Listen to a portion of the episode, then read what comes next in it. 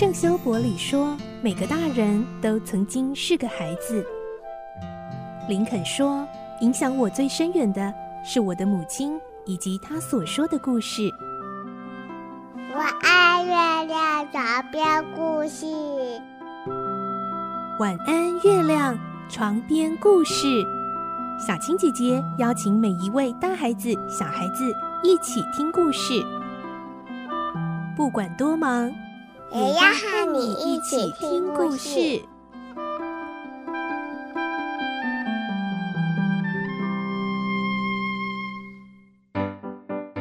欢迎进入今天的节目，我是小青姐姐。今天又到了我们好书推荐的单元喽。今天要来介绍的这本书很可爱哦。哇，棒球可以说是我们台湾的全民运动哦。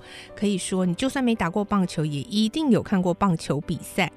而今天我们要介绍的这一个是由幼师所出版的绘本《棒球场的老鼠》。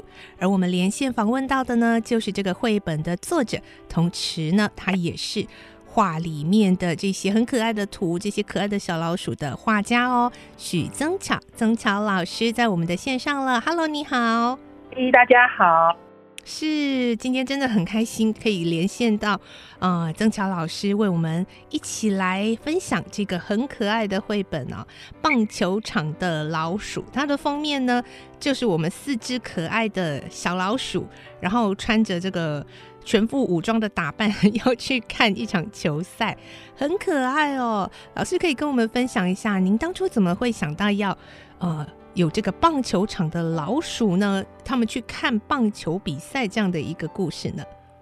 呃，其实我在讲到这个故事的灵感，就是我在棒球场旁边，嗯，等我儿子放学的时候，嗯，我看到了真正的老鼠，哦，真的在球场旁边跑，然后是一是一只蛮可爱的小老鼠。大白天的时候，呃，其实是傍晚，就是差不多六点多的时候。哦然后，因为我曾经在那边看到过两次老鼠，所以呢，我就觉得说，哎，好像可以来写一个关于棒球场的老鼠的故事。哦。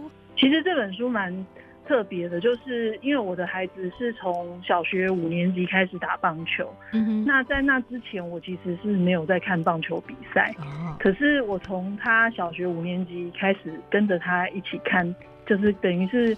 看少从少棒开始看起，然后看到青少棒，现在是在看青棒，所以经过了五六年的时间，看了很多比赛。嗯，那在这个看比赛的过程里面，其实学到很多东西，然后也有很多很感人的事情发生了。所以呢，我在球场看到有小老鼠的时候，我就突然想到说，我可以利用小老鼠当做一个观众的角度。跟大家介绍棒球比赛，还有棒球的相关的，呃，应该算是我的一个学习到的收获。嗯。那我觉得这个是一个蛮蛮有趣的创作，所以后来我就这样子去执行了。嗯，我们在这个绘本里面看到啊，我觉得很特别的是，除了它中间的这个故事很可爱，就是四只小老鼠相约要去这个棒球场看这个棒球赛，而在我们的这个封面。封面里跟封底里哦，老师都还画了很仔细的这个，比如说我们的封面里就是有这个呃棒球需要的各种装备，对不对？哎、欸，对，哎、欸，我真的不知道原来棒子要那么多种哦。其实就是随着他们长大了，小时候小学生他们一开始接触棒球就是用乐乐球棒，这个是软软的，嗯，然后后来等到他们如果是进入体育班。去打比较正式的比赛是用铝棒，嗯，就是小学生跟国中生都是用铝棒。那等到到高中的时候，就是有铝棒跟木棒两种。那我们一般的直棒看的比赛，他们是使用木棒。嗯哼哼哼，对。哦，原来是这样，所以我我自己也学到很多哎，因为虽然我好像也是常常跟风一起当个一日球迷啊，就是有那种很很热烈的球赛的时候，就会跟着一起看转播，但是真的是看到了老师的这个绘本之后，才知道说，哎，真的哎。要像老师是因为呃孩子是这个校队哦，就是球队，所以就开始变成专家了，变成专业粉这样。其实没有没有，我 我真的是个菜鸟球迷。真的吗？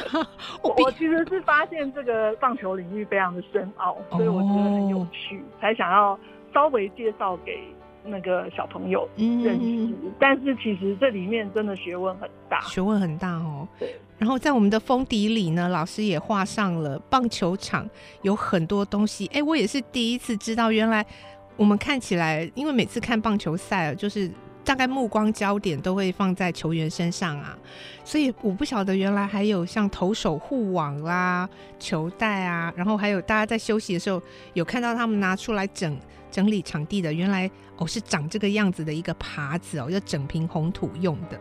然后还有像是。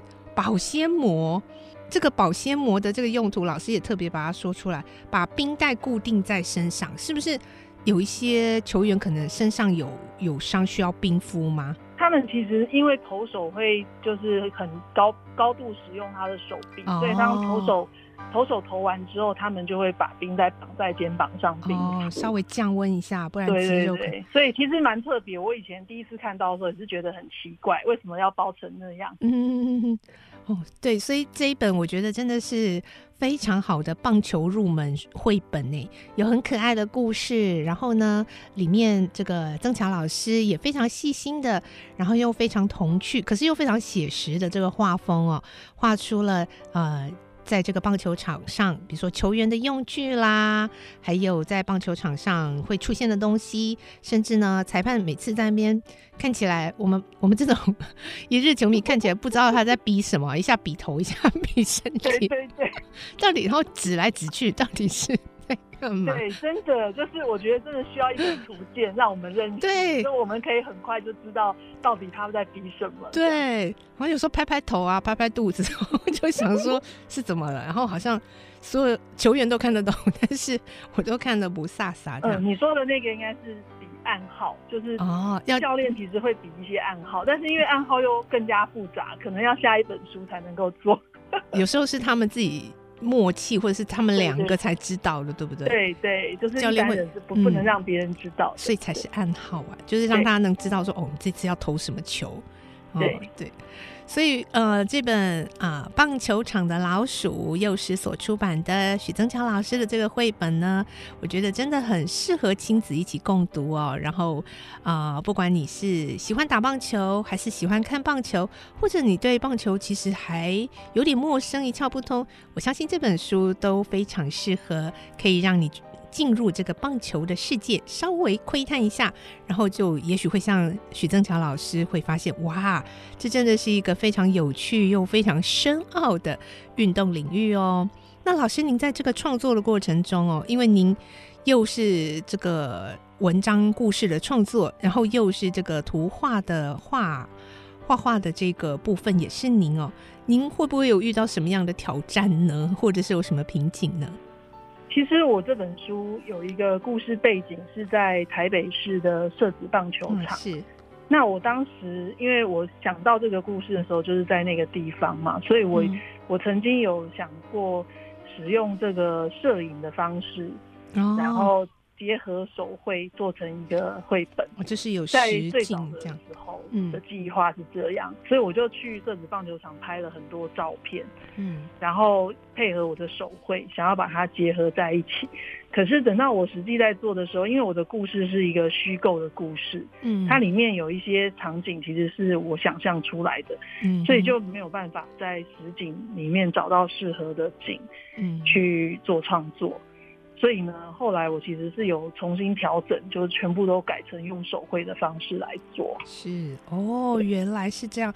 所以，哎，我我们在后面有看到作者的画，这个跨页里面有几张照片，那是您啊、呃，就是您刚刚提到的有拍照片的吗？对，就是我自己有去那个球场拍。哦、那如果你看那一页，就是作者的画，嗯、我画一个我脚踩在烂泥巴里面，对，一脚在烂泥巴。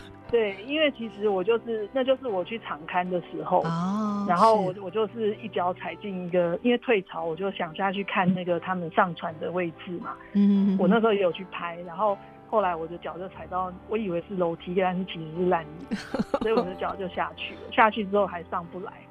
那还好，那次我有带我小儿子一起去场看，所以我就叫我小儿子来拉我。哇，还还需要人家拉起来？哇，那真的是，对，就蛮惊险的。是，对。好，我们非常开心今天能够有这样子的一个听到曾巧老师的分享。